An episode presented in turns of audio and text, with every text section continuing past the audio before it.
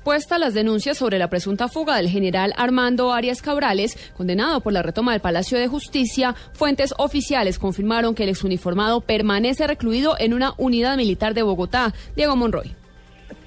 Hola Alexi, buenas tardes. Fuentes del alto gobierno le confirmaron a Blue Radio que el general en retiro, Jesús Armando Arias Cabrales, al cual el Tribunal Superior de Bogotá le confirme la condena de 35 años eh, por el tema de los desaparecidos del Palacio de Justicia, sí está recluido en la escuela de infantería en la que en la que permanecía mientras se tomaba esta decisión. Según fuentes consultadas, eh, los miembros del INPEC corroboraron la presencia del uniformado en esta guarnición militar. Recordemos que hace pocas horas se desató toda una polémica, ya que al momento de la decisión que en firme su condena, él al parecer no se encontraba en el sitio de reclusión. Por el momento, el Instituto Nacional Penitenciario y Carcelario no se ha querido referir al tema. Diego Fernando Monroy, Blue Radio.